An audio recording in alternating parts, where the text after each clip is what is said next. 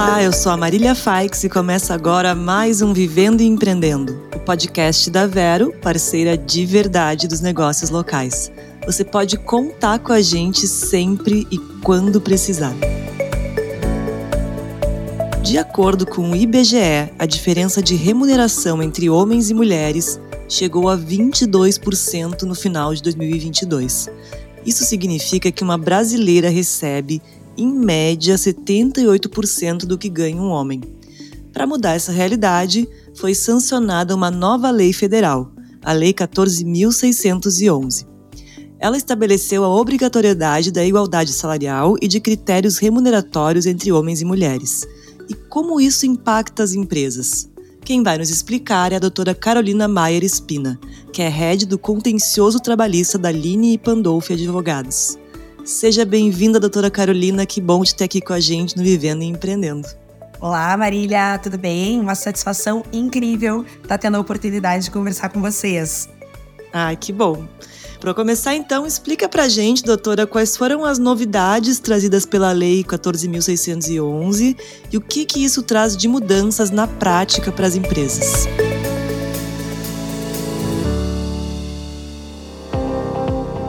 Marília, primeira coisa que eu acho que é importante, esse destaque que tu trouxe para os dados, que às vezes as pessoas acham que tratar de igualdade salarial é chover num olhado, digamos assim. Uma série de repetições, porque na verdade seria uma conversa que não se efetivaria muito na prática, quando na verdade os dados apontam para uma realidade perversa. Até complementando a informação que tu trouxeste, eu ainda faço um adendo, porque dados demonstram que pelos próximos 70 anos possivelmente as mulheres continuarão recebendo menos do que os homens. E esse dado é bastante alarmante. Tá? Então, o que, que a gente verifica? Em julho, agora de 2023, foi editada mais uma legislação dispondo sobre igualdade salarial e de critérios remuneratórios entre mulheres e homens. Ah, Marília, por que, que eu estou dizendo mais uma vez? Porque, na verdade, nós já temos um princípio basilar lá na nossa Constituição Federal que diz, né, o artigo 7, que é o artigo que trata dos direitos sociais, ele vai deixar bastante claro que as mulheres e os homens eles têm que ter uma igualdade remuneratória, tá? Além disso, nós já tínhamos a própria CLT deixando muito claro aqui a ideia de que, de novo, não pode haver distinção de salário entre homens e mulheres, perfeito? No ano de 2022, nós tivemos a edição de uma outra lei, que foi a lei que criou o programa Emprega Mais Mulheres, tá? Que também foi uma lei que tem determinados dispositivos que deixam clara a necessidade de igualdade salarial entre homens e mulheres. E, para nossa surpresa, agora em julho de 2023, mais uma vez, nós encontramos uma legislação que traz a observância do princípio da igualdade salarial entre homens e mulheres, tá? Que, que essa lei trouxe, digamos assim, que as outras não trouxeram? A questão da punição que será imposta ao empregador caso fique comprovado que ele está pagando salários diferentes entre homens e mulheres, tá? Então, se for possível complementar aqui o raciocínio, nós tivemos uma alteração importante, tá, Marília? Lá no artigo 461 da CLT, que é justamente o artigo que trata da equiparação salarial. E o que é equiparação salarial para quem está nos ouvindo?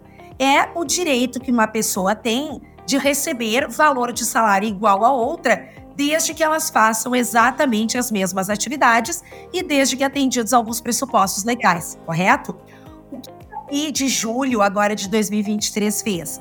Ela trouxe para esse artigo 461 dois parágrafos novos, tá? Que é o parágrafo 6 que vai dizer que, na hipótese de discriminação, que se identifique essa discriminação, o pagamento das diferenças salariais que forem devidas a esse empregado que foi discriminado não afasta o direito de ação de indenização por danos morais, dependendo da situação que for levada ao caso concreto, certo? E também foi inserido um parágrafo 7 e esse parágrafo 7 ele traz a questão da infração que vai ser aplicada à empresa, né? E diz a lei a partir de agora que a multa que vai ser aplicada para essa empresa que efetivamente não atender ao pressuposto da igualdade vai corresponder a 10 vezes o valor do novo salário que for devido pelo empregador a esse empregado discriminado podendo ser elevado ao dobro se houver incidência, sem prejuízo de demais combinações legais. Então, esse é um primeiro aspecto que a lei trouxe, tá, Marília? É deixar claro que a pessoa, além de buscar equiparação, ela pode buscar uma reparação moral, correto? E também o fato de que o empregador pode sofrer aqui a aplicação de uma multa e essa multa vai ser equivalente a 10 vezes o salário que efetivamente for o novo patamar remuneratório desse empregado que foi discriminado, podendo ser elevado aqui ao dobro se realmente esse empregador estiver reincidindo, né? Ou seja, se ele estiver novamente tratando de forma desigual trabalhadores e trabalhadoras que prestem as mesmas atividades, certo? O que, que também a gente poderia apontar aqui que é importante? Essa nova lei, e aí, claro, de novo eu volto para aquele início. Nós temos várias legislações dizendo que tem que ser observada a igualdade salarial, no entanto, sempre falta um aspecto pontual que é justamente o da fiscalização. Certo, Marília? Porque hoje o que a gente vê é que as empresas acabam não dando muito valor a essas legislações, porque ao fim e ao cabo, a questão da fiscalização ela é muito fraca. E aí essa lei nova agora de julho, ela estabelece que haverá uma obrigação por parte do empregador de apresentar relatórios e publicações semestrais dos salários que são recebidos pelos seus empregados, porém esses dados vão ser divulgados a partir de uma plataforma a ser criada pelo governo, que ainda não apareceu, nós ainda não tivemos notícia do surgimento dessa plataforma, porém, quando surgir a plataforma, e aqui está a inovação da lei, os empregadores eles vão ter que apresentar os relatórios semestrais de transparência salarial, ou seja, vão ter que apresentar os valores que os seus empregados recebem até para fins de verificar se está havendo de fato violação a esse princípio da igualdade no tocante ao pagamento dos salários entre homens e mulheres. E doutora, esse tipo de informação vai ser pública, então, inclusive para empresas privadas.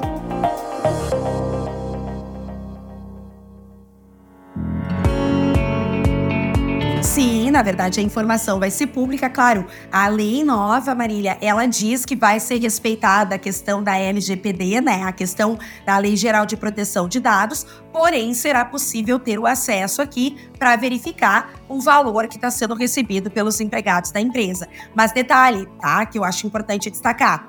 A lei lá no artigo 5 diz que essa determinação de publicação semestral de relatórios de transparência salarial e dos critérios remuneratórios, ele vai ser exigido das empresas que contenham 100 ou mais empregados. Então, de fato, aqui a gente vai ter a situação de que grandes empresas terão sim que apresentar essas publicações de relatórios semestrais para que se verifique, enfim, né, se está havendo efetivamente igualdade ou desigualdade salarial entre homens e mulheres no âmbito da empresa. Doutora Carolina, quais são as orientações para empresas grandes ou pequenas, né, até as que têm menos de 100 funcionários, se adequarem a essa legislação? Ou a legislação só se enquadra para quem tem mais de 100 funcionários?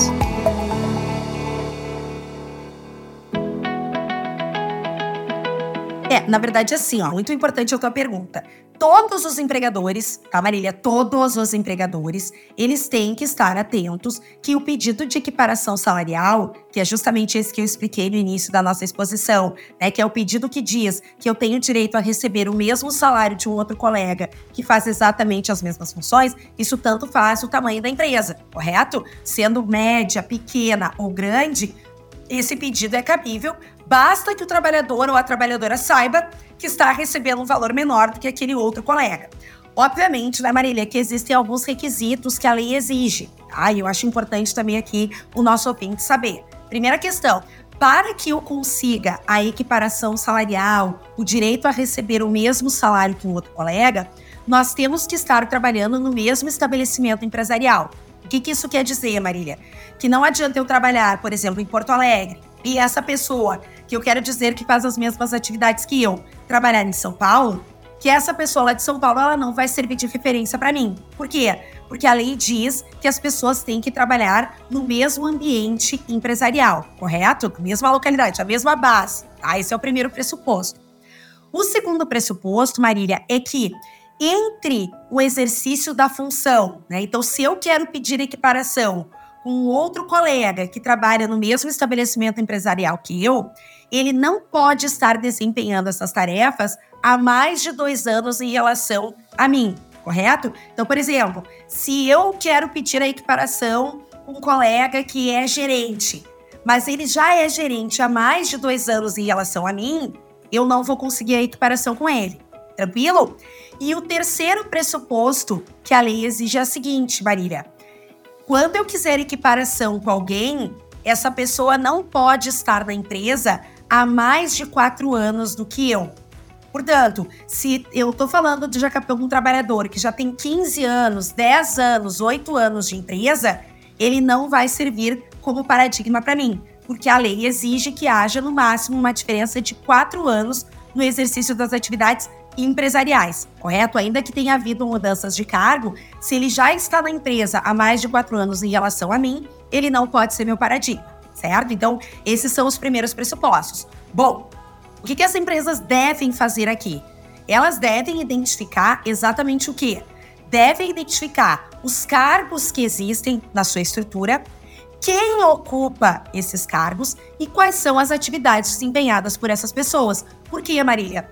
Porque se ficar identificada a situação de que realmente haja empregados que executam as mesmas atividades, porém uma mulher ganha menos que um homem e nós estamos dentro desses critérios que a própria lei exige como requisitos para equiparação, o ideal é que as empresas atinjam aqui a igualdade e tratem igualmente no sentido de pagar salário igual para todo mundo, certo?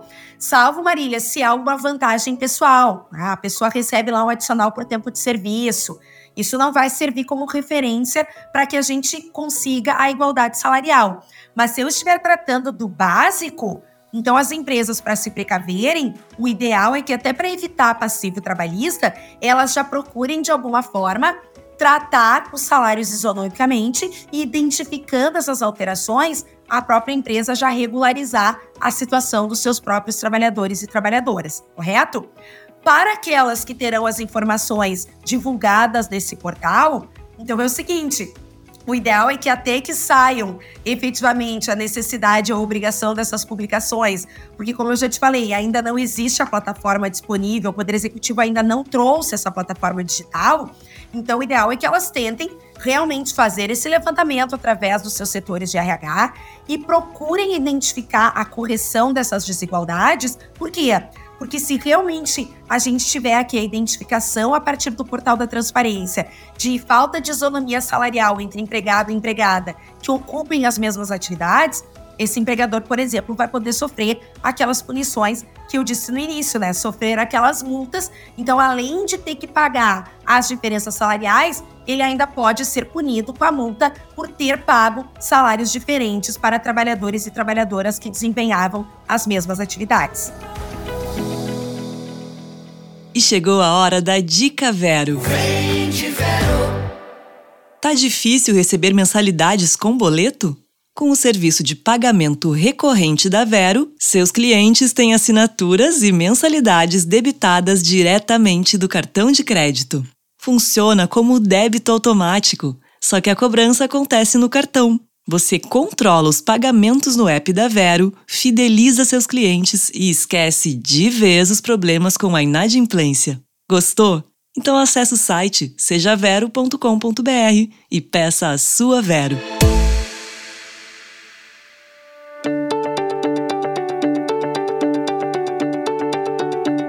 E doutora Carolina, na sua avaliação né, de especialista, a gente já comentou um pouco sobre isso no início, mas qual que é a sua avaliação na questão de igualdade entre homens e mulheres no trabalho e o que, que ainda é preciso avançar para que a gente tenha isso como uma realidade, para que isso realmente se transforme.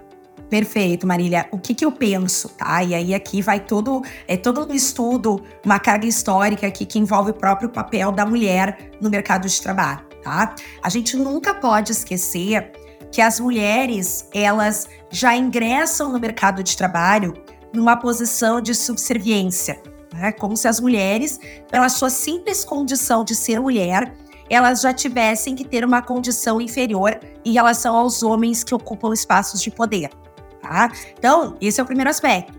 Nós temos que entender como empresas, como estruturas que contratam seres humanos para prestar atividades, que as mulheres não estão e nunca deveriam estar numa posição de subserviência As mulheres, elas são independentes, as mulheres, elas podem ocupar os espaços de poder e elas têm a mesma capacidade intelectual que os homens para desempenhar funções importantes na estrutura empresarial, certo? Segunda questão que merece ser esperada. Maternidade não é, não pode ser tratada com um aspecto diferenciador em termos de contratação e inserção das mulheres. Por quê? Porque quando a gente verifica as questões envolvendo contratações de homens, a pauta filhos nunca vem para uma mesa de negociação. Diferente do que ocorre em casos de mulheres, e olha, Marília, tanto faz se a mulher já tem no seu currículo um currículo brilhante, um currículo que apresenta aqui a ocupação de altos cargos, de funções importantes dentro de estruturas empresariais, ou aquelas que estão começando, tanto faz. Independentemente da posição que a mulher esteja, o assunto filhos sempre aparece na mesa de negociação. Só que as pessoas esquecem que, justamente por todos esses aspectos, as mulheres têm bastante habilidade de lidar com adversidades, porque o papel da mulher não é só aquele trabalho ocupado ou aquele trabalho desenvolvido na sede ou na estrutura empresarial como um todo. As mulheres às vezes ocupam jornadas triplas, porque não basta só o trabalho externo, existe todo aquele trabalho invisível que é prestado dentro de casa e que, olha, as mulheres dão conta e, muito bem obrigada, elas atendem a essas atividades. Então, na verdade, a gente só vai conseguir superar esse pressuposto de que é necessário pagar a igualdade salarial ou cumprir a igualdade salarial quando a gente conseguir fazer com que a lei transponha só o que está escrito no papel e que as pessoas, efetivamente, que dominam o mercado e que realmente são as pessoas que contratam, elas entendam que, na prática, nós precisamos efetivar esse aspecto de igualdade. Por quê? Porque se realmente o cargo é o mesmo, se a função é a mesma, se ambos estão desempenhando as suas tarefas, não há nenhuma justificativa para que o salário do homem seja maior do que o salário da mulher. Mas repito, nós temos que internalizar a ideia de que as mulheres elas não estão mais numa posição de inferioridade. Tem que ter uma questão educacional de entender que homens e mulheres de fato são iguais e eles têm a mesma capacidade intelectual para desempenho das atividades. Qual é a crítica que eu faço, Marília? É que a gente vê ano vai passando, os anos vão passando, várias leis vão surgindo dizendo a mesma coisa, mas como não há ainda essa questão cultural de implementação dessa consciência coletiva e principalmente como a gente não viu ainda elementos fiscalizatórios fortes, por isso que a gente continua acompanhando, bem como tu falaste, as executivas ganhando 78% do salário que é pago para um homem na mesma atividade. Né? Então, hoje, o que, que dói na sociedade que a gente vive. Infelizmente, é o bolso, Marília. Então, enquanto não se endurecer as penas, enquanto as empresas não sentirem a dor no bolso de realmente serem multadas por não estarem observando os pressupostos legais, a gente vai continuar acompanhando esse amontoado de situações que demonstram a perversidade, às vezes, do corporativo, no sentido de pagar salários diferentes para homens e mulheres. Né? Então, o que me deixa muito feliz é que a gente tem observado várias empresas, né, e eu mesma tenho exemplos de pessoas próximas que relatam que realmente nós estamos acompanhando as empresas investirem em comitês de diversidade, trazendo as minorias para dentro. E aqui é incrível a gente ter que dizer, mas as mulheres ainda são consideradas minoria, né? Então, a gente vê comitês de diversidade trazendo as mulheres, inserindo as mulheres para o seu corpo mas a gente também tem que superar esse outro perfil da pirâmide, que é justamente reconhecer que se ambas as pessoas elas executam as mesmas atividades, não é possível aceitar que haja uma discriminação né, de gênero para pagar um valor menor para as mulheres em detrimento dos homens.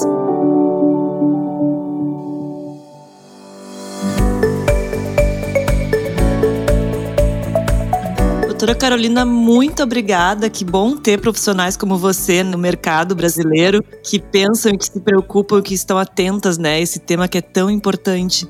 Agora eu peço que você deixe um último recado antes da gente encerrar, por favor. Bom, Marília, foi um prazer ter conversado com vocês, tá? Eu acho que é uma ótima oportunidade a gente debater o tema da igualdade, porque infelizmente a gente sabe que o mercado de trabalho ainda é dotado, é carregado de misoginia, é carregado de preconceito e discriminação salarial. Então é importante que as empresas se conscientizem, até na busca. Hoje a gente sabe que existem selos de reconhecimento, como eu disse, as empresas que investem na diversidade, elas vão ter melhores avaliações no mercado como um todo. E, na verdade, é uma questão básica e elementar. Uma mulher que está ocupando um espaço de poder, ela merece ter o mesmo respeito que um homem ocupante da mesma tarefa. Então, não há hoje, em pleno século XXI, justificativa para que a gente trate as pessoas de uma forma desigual, sobretudo porque não há qualquer critério que justifique uma eventual desigualdade. Então, eu peço mesmo que as empresas, antes de terem essas questões divulgadas, que elas procurem fazer um levantamento nos seus setores de RH e que corrijam espontaneamente essas questões envolvendo né, a falta de igualdade que podem ser resolvidas administrativamente sem a menor dificuldade. Muito obrigada. E hoje o Vivendo e Empreendendo fica por aqui. O podcast que te deixa por dentro de tudo que rola no mundo de quem empreende é um oferecimento da Vero, parceira de verdade dos negócios locais. Se você quer mais informações sobre empreendedorismo, siga a Vero nas redes sociais no arroba Seja Vero. Eu sou a Marília Faix e te encontro no próximo programa. Até lá!